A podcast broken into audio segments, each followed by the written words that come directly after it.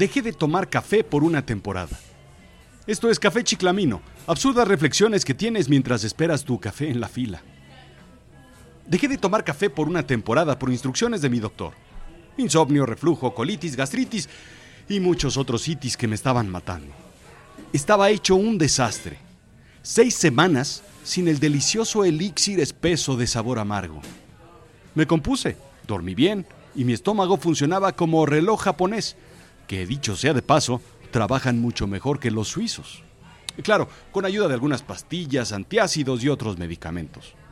Un año más tarde, estaba con los síntomas igual que antes. El café en ayunas, eso es lo que me decía el doctor. Claro, junto con el chile y otros irritantes como grasas. Lo que nunca me pudo explicar es por qué dormía bien de vacaciones. Mi estómago mejoraba en la playa y la vida, la vida era más sencilla. Hasta regresar al trabajo.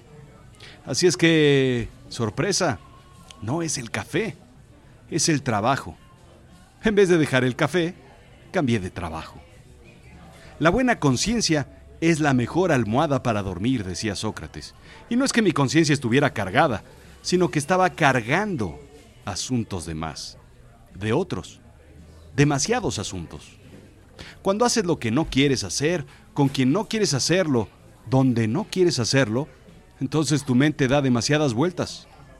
El trabajo incorrecto te puede orillar incluso a no estar, a no vivir, a no disfrutar.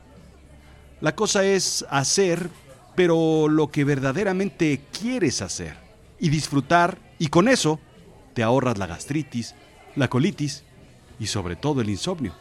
Sí, aunque no lo quieras ver, la mitad de tus males está en que haces lo que no quieres. El mejor identificador es el sueño. ¿Verdad que no duermes? Esto fue Café Chiclamino. Absurdas reflexiones que tienes mientras esperas tu café en la fila.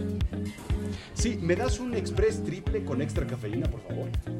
Sin azúcar y súper caliente. Gracias. ¿Que no?